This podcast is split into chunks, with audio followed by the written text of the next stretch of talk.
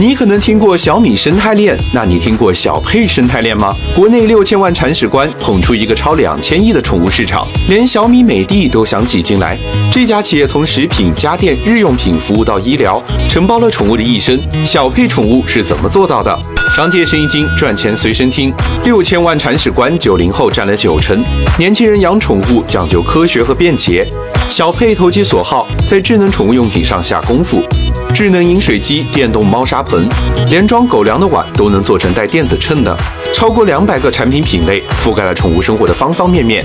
小佩的明星产品像手机一样，每年都会推出最新款，而且还会开一个苹果那样的新品发布会，开辟新赛道，打出差异性，让小佩在智能宠物用品这个行业成为了不折不扣的龙头。小米在线下有小米之家，而小佩的线下有超一千五百家连锁宠物店。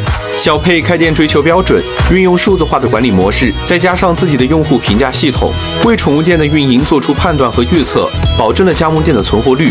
除了常规的宠物店服务，线下门店也能提供更多的产品反馈，与线上销售形成闭环，延伸消费场景，跟进服务空缺，网购和实体双管齐下。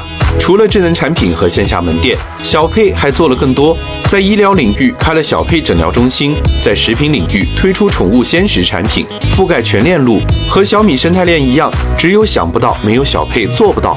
但小米生态链是围绕小米手机花了几年时间逐渐搭建起来的。小佩产品线虽多，但还缺少一个能够作为招牌的爆品，并且一来就把产品线铺得这么开。你觉得小佩能够成为宠物界的小米吗？